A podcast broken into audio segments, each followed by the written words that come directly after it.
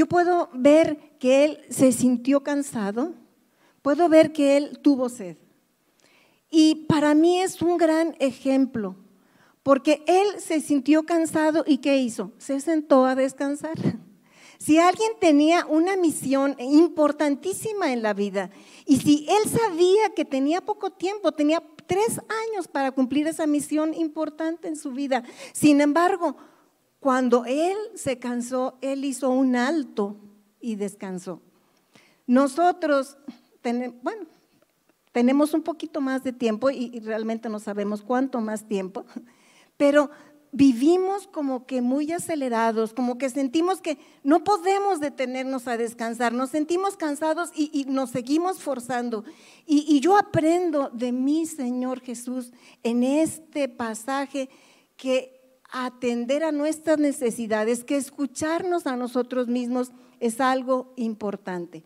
Él se sentó a descansar y no solamente eso, sino que él identificó su necesidad y él se sentó en el lugar correcto. Él no solamente estaba cansado, él tenía sed. Y fíjense cómo él se fue a sentar junto al pozo. Nosotros algunas veces nos sentimos cansados, identificamos nuestra necesidad y nos vamos lejos de, de, donde se puede suplir nuestra necesidad.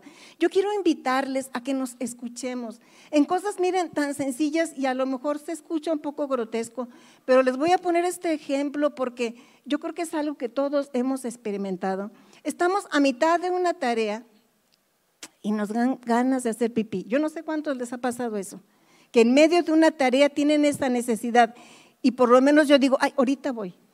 Nada más que acabe y nada más que haga y nada más que esto y nada más que aquello y voy.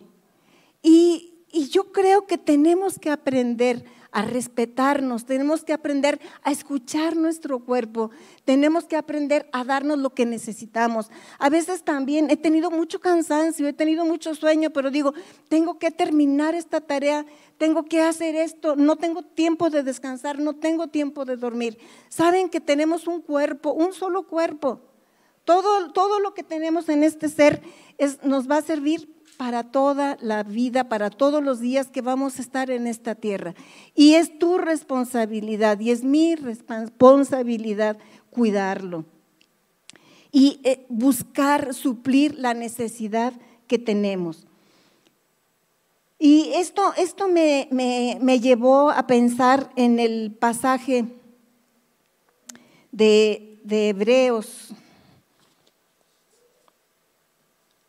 en, donde, se los voy a leer de mi Biblia. Hoy tuve ese deseo de, traerme, de traerme mi, Biblia y, compartirles. Está en el, en el 4.15 de Hebreos. Y, dice así, nuestro sumo sacerdote comprende nuestras debilidades porque enfrentó todas y cada una de las pruebas que enfrentamos nosotros. Sin embargo, él nunca pecó. Así que acerquémonos con toda confianza al tono de la gracia de nuestro Dios. Y allí recibiremos su misericordia y encontraremos la gracia que nos ayudará cuando más la necesitamos. Jesús él pasó de todo. Yo estoy aquí hablando de necesidades físicas, que es lo que está hablando el, pasaje de Juan. Pero el pasaje de Hebreos está hablando mucho más que eso. Él sufrió rechazo, él sufrió crítica, él sufrió desprecio, él sufrió físicamente, él sufrió ingratitud, él sufrió todas las emociones negativas que tú y yo hemos sentido. Y Él salió victorioso de cada situación. Y este pasaje nos invita, dice, pues tenemos un sumo sacerdote, tenemos un Dios, tenemos un amigo que sí puede compadecerse de nosotros, que sabe exactamente lo que tenemos y no solamente sabe, sino que Él está dispuesto, Él quiere ayudarnos, quiere extendernos su mano, quiere darnos las herramientas que Él usó para salir victorioso. Yo nunca veo a un Jesús amargado en toda la escritura. Yo veo un Jesús triste, pero no lo veo amargado. Veo a un Jesús en luchas, que incluso huyó porque lo querían matar, porque lo querían lastimar, pero no lo veo derrotado. Veo, veo un Jesús en problemas, pero veo un Jesús victorioso. Y sabes qué? Que nosotros pasamos toda esa serie de dificultades, pero Él está con nosotros, no solamente para acompañarnos, sino para darnos las herramientas que Él usó y que Él tiene disponibles para ti y para mí, para cada una de las circunstancias adversas por las que pasamos.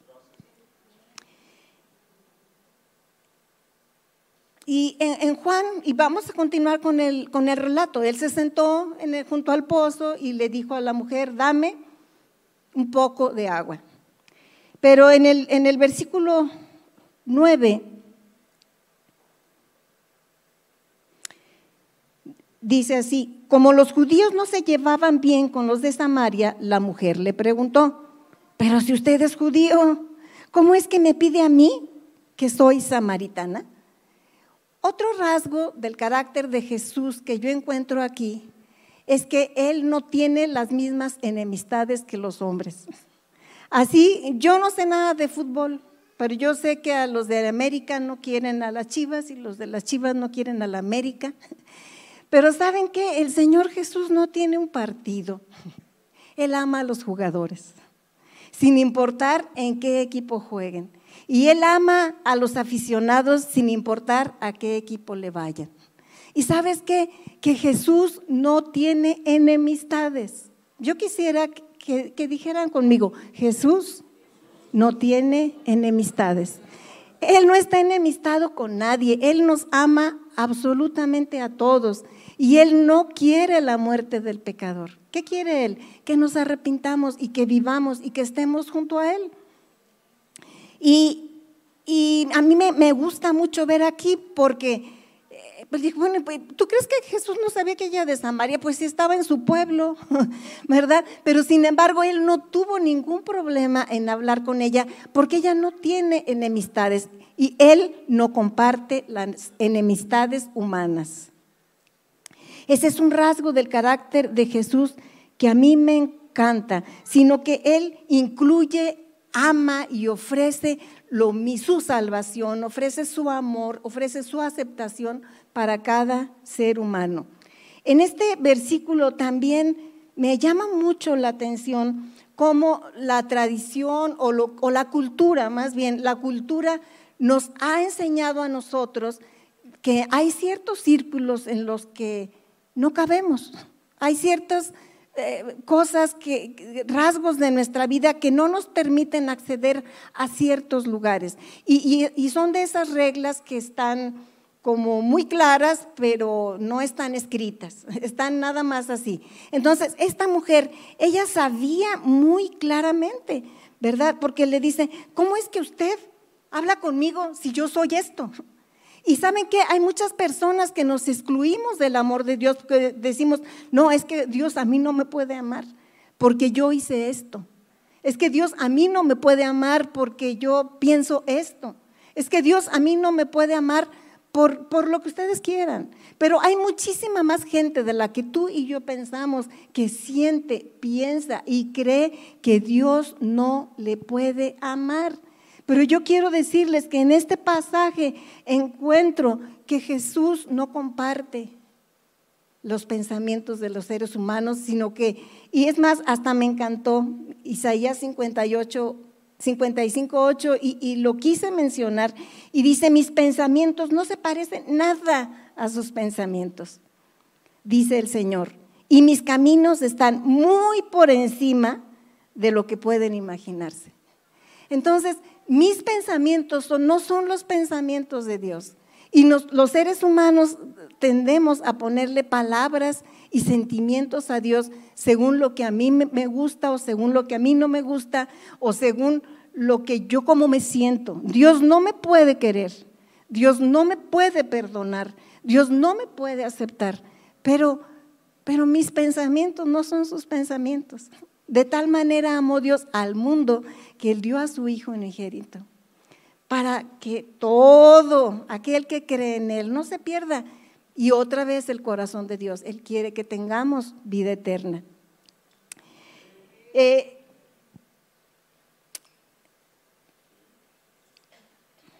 así es de que ya no nos estemos excluyendo.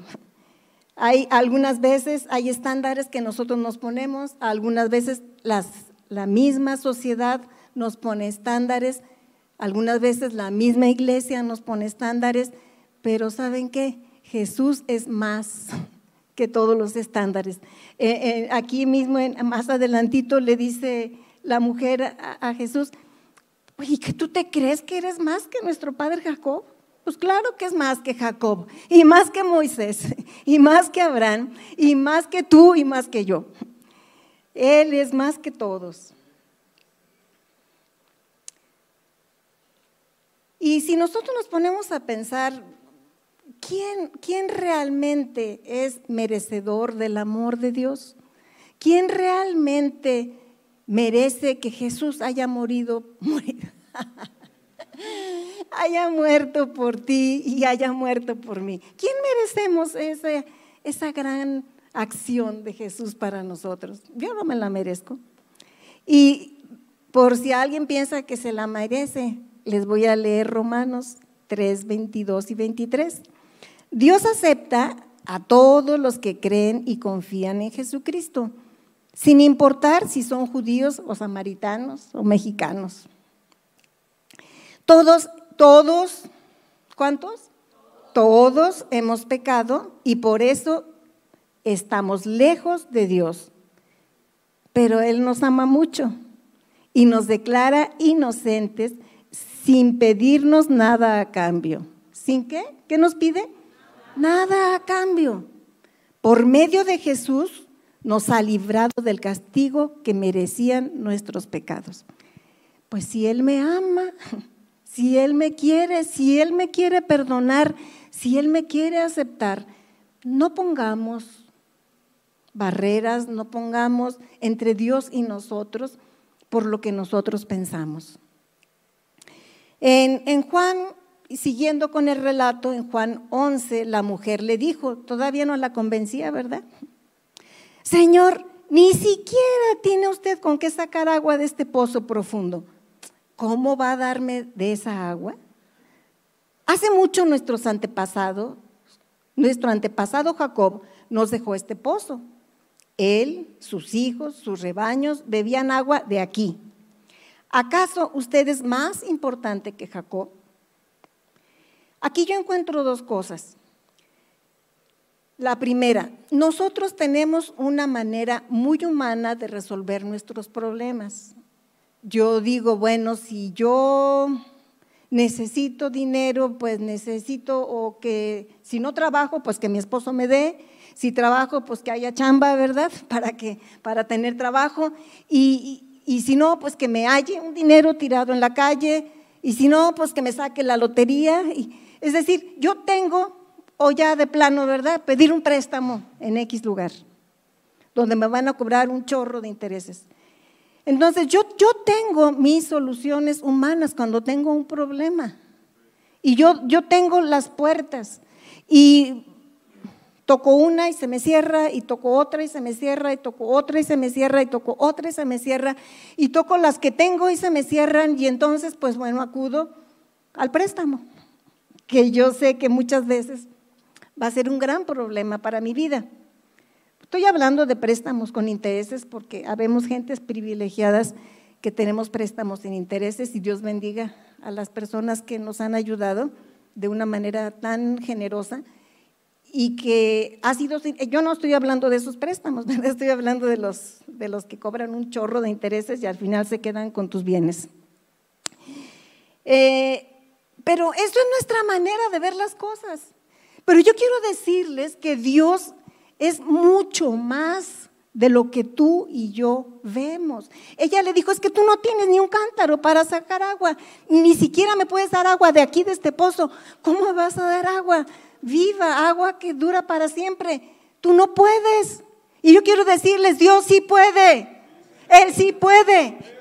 ¿Saben qué? A mí, me encanta Hebreos que dice que Dios hizo las cosas de lo que no se veía. Él no necesita nada para suplir, para proveer, para darte lo que tú necesitas. Un ejemplo que a mí me ha, me ha acompañado toda mi vida es cuando Agar estaba, y lo he dicho muchas veces y lo voy a seguir diciendo, porque es una realidad. Agar estaba en el desierto esperando que su hijo muriera. Es más, dijo, yo no quiero verlo morirse de sed. Lo abandonó por allí, bueno, no lo, acomodó por ahí y se fue un poquito retirado donde no pudiera escuchar su llanto, su sed, su clamor y donde no, donde no lo viera morir porque lo amaba y no quería.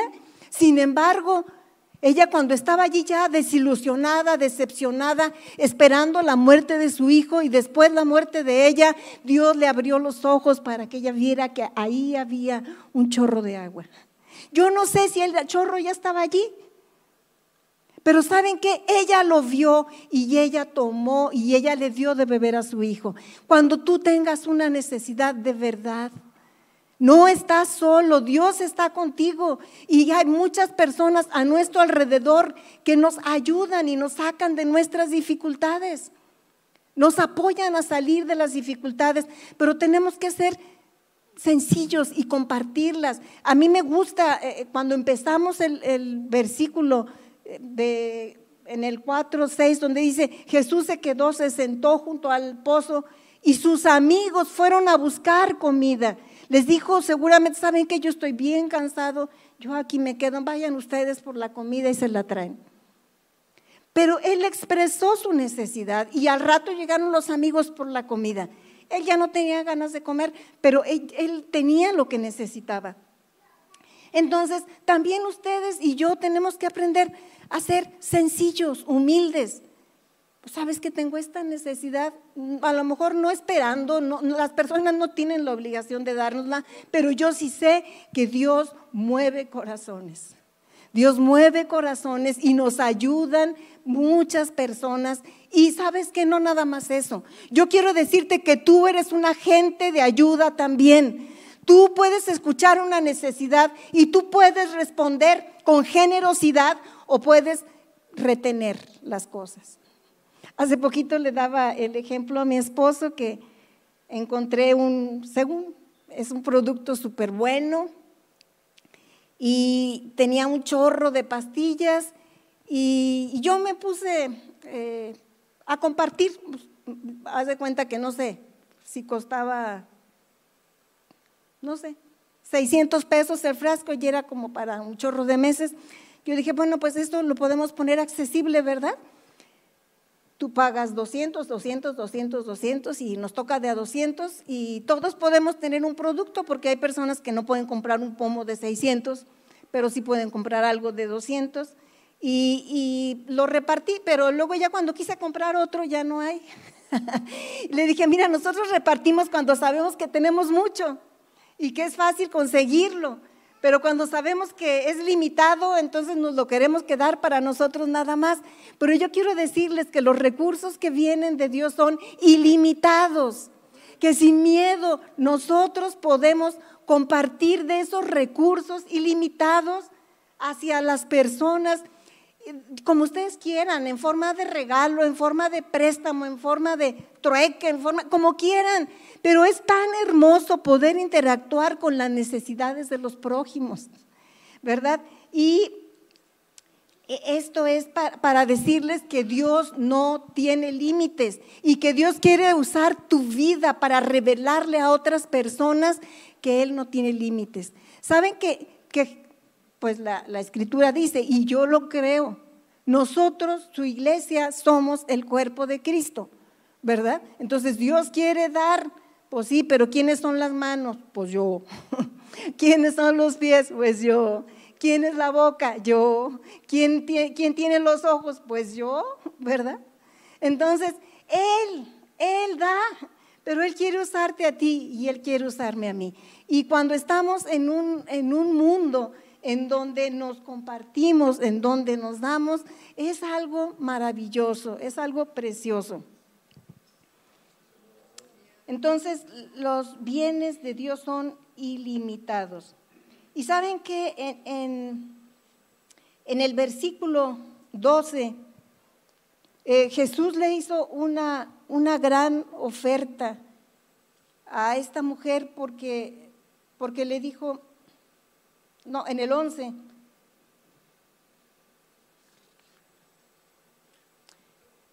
en el 13, dice, cualquiera que bebe del agua de este pozo vuelve a tener sed, pero el que beba del agua que yo doy nunca más tendrá sed, porque esta agua es como un manantial del que brota vida eterna. ¿Saben que Sacar agua del pozo requiere esfuerzo. Ahorita ya no tanto, ¿verdad? Le prenden a la bomba y salen las pulgadas. Pero en este entonces en que estaba hablando nuestro Jesús con aquella mujer, pues tenían que tener un cantarito y tenían que bajarlo y tenían que subirlo. Tenía que ser un trabajo. Y nosotros estamos acostumbrados a recibir las cosas con trabajo, ¿verdad? Yo me esfuerzo y tengo. ¿Quieres tener? Esfuérzate es el esfuerzo. Pero Jesús dijo algo tan precioso, dice, pero que yo les voy a dar de un agua que es como un manantial que brota para vida eterna. Y realmente a esto le encantó a esta mujer.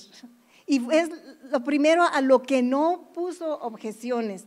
Y fíjense, en Juan 7, 37 al 39, Jesús dice lo mismo, pero más explicado.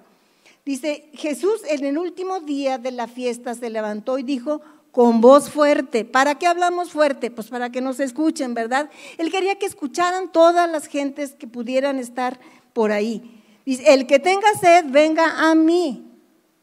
Ríos de agua brotarán del corazón de los que creen en mí.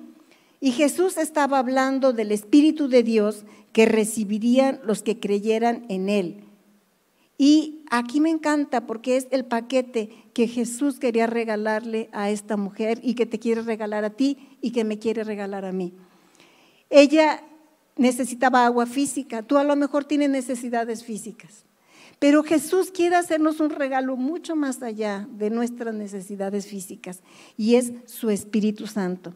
A mí me encanta Gálatas 5:22 porque describe de una manera impresionante qué es el Espíritu Santo. Nosotros sí, yo, yo creo en hablar en lengua, sí, yo creo en sentir el calor de los pies a la cabeza. Yo, yo creo en todo eso, yo he experimentado todo eso.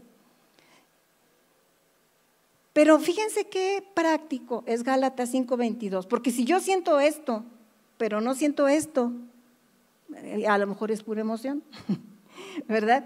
Y dice, el Espíritu de Dios nos hace amar a los demás, estar siempre alegres y vivir en paz con todos. Nos hace ser pacientes y amables y tratar bien a los demás. Tener confianza en Dios, ser humildes y saber controlar nuestros malos deseos. ¿Saben que ella realmente le interesó, le interesó mucho? Y, ella le, le dijo, Señor, déme usted esa agua para que yo no vuelva a tener sed y no tenga que venir aquí a sacarla.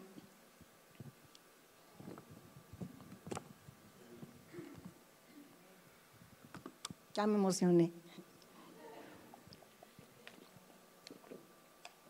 No se crean, estoy emocionada desde, desde mi casa.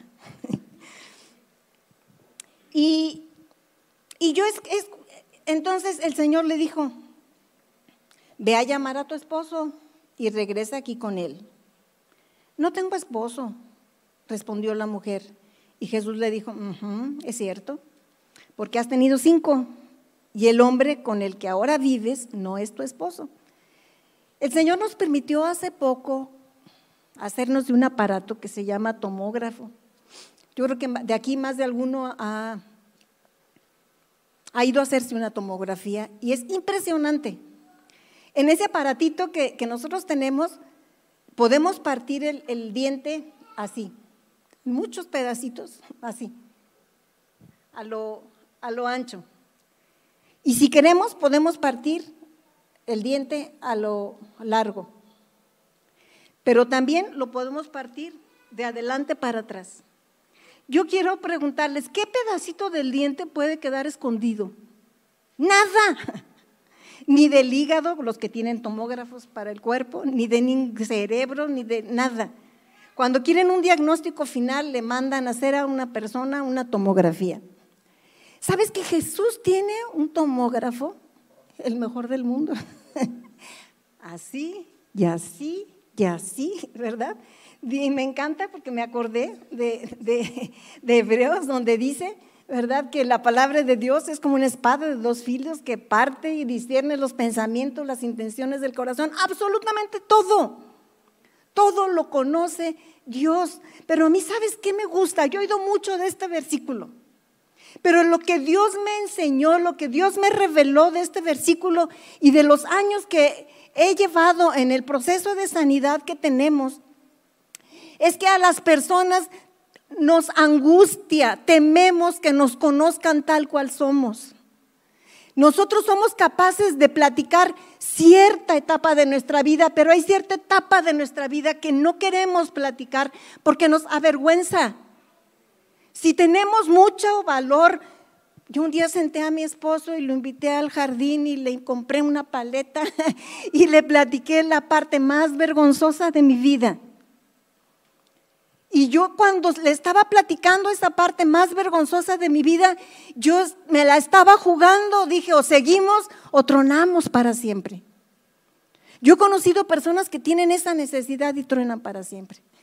¿Saben que una de las necesidades más grandes que tenemos los seres humanos es la necesidad de aceptación, la necesidad de amor incondicional? Y por eso es que muchas personas cuando llegan al taller de sanidad y se dan cuenta que es descubrir su vida, dicen, sabes que yo no quiero estar aquí. Nadie tiene por qué saber mi vida. Nadie tiene por qué saber el secreto que llevo guardado 20 o 30 o 40 o 50 o 60. Hay personas que han estado en el taller que ya de 60 años y dicen, nunca había dicho esto en mi vida. Y saben ustedes que hablar de esas cosas que tenemos ocultas en el corazón es sanidad. Jesús quería traer sanidad a esta mujer. Quería que ella hablara de lo que había en su vida, de lo que había experimentado y, saberse todavía amada. Es tan precioso cuando en el grupo del taller de REA expresamos cosas que nunca hemos expresado, decimos cosas que no nos atrevemos a decir en otra parte y cuando se termina el taller nos abrazamos, nos decimos te amamos, estoy contigo, creo en ti, sigo siendo tu amiga, vamos adelante. Las personas necesitamos, tenemos una necesidad íntima de que nos conozcan tal cual somos, pero tenemos miedo. Tenemos miedo al rechazo, tenemos miedo a que ya no se quieran juntar con nosotros. Tenemos miedo a que nos critiquen. Tenemos miedo a que nos difamen. Tenemos miedo. Pero Dios quería dejarle bien claro a esta mujer, yo sé quién eres tú.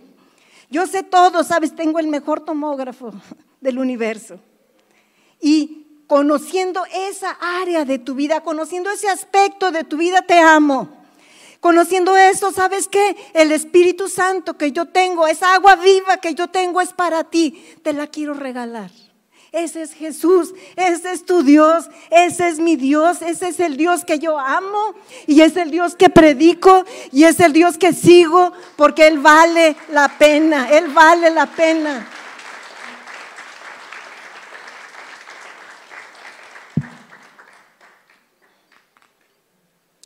Nada que esconder delante de Dios. Todo está desnudo delante de sus ojos y no para acusarnos, para amarnos, para sanarnos, para restaurarnos, para levantarnos, para darnos ese valor con el que nos creó, para darnos esa dignidad con la que nos hizo. Que tú y yo seamos así, que le demos su valor, que le demos su dignidad, que levantemos a cada persona, porque está hecha a imagen de Dios. Y tú eres el cuerpo de Cristo. Tú eres las manos de Cristo, tú eres los pies de Cristo, tú eres los ojos de Cristo, tú eres la boca de Cristo para levantar y dar ánimo a las personas. ¿Sabes? Jesús conoce todas nuestras fallas. Él conoce todos nuestros aciertos. Él conoce todas las decisiones malas que hemos tomado, conoce todas las decisiones buenas que hemos tomado. Él conoce todo aquello que te hace sentir orgullosa y orgulloso. Él te hace sentir todo aquello que te hace sentir pulgas sin patas y avergonzado y avergonzada. Y sabes qué? Te ama. ¿Sabes qué? Me ama. ¿Sabes qué? Te acepta. Me acepta. Te recibe. Me recibe. Qué cosa tan hermosa como yo no voy a compartir de un Dios tan bello. ¿Cómo no voy a decirles que no hay ni en el cielo, ni en la tierra, ni en ningún lugar una persona tan maravillosa como este Dios nuestro? ¿Sabes? Nosotros podemos levantar barreras y mantenernos al margen de Dios y al mantenernos al margen de los demás. O podemos quitar las barreras, declinarlas y abrazar a este Dios vivo. Y permitir que nos llene con su espíritu. Y permitir que, que esa agua estancada que está allí, que ya no huele tan bien, se transforme en un río, un río de vida, un río de amor, un río de aceptación, un río de sanidad, un río de bendición. Dios fluyendo a través de tu vida, a través de mi vida, para traer bendición a donde quiera que caminamos y vamos.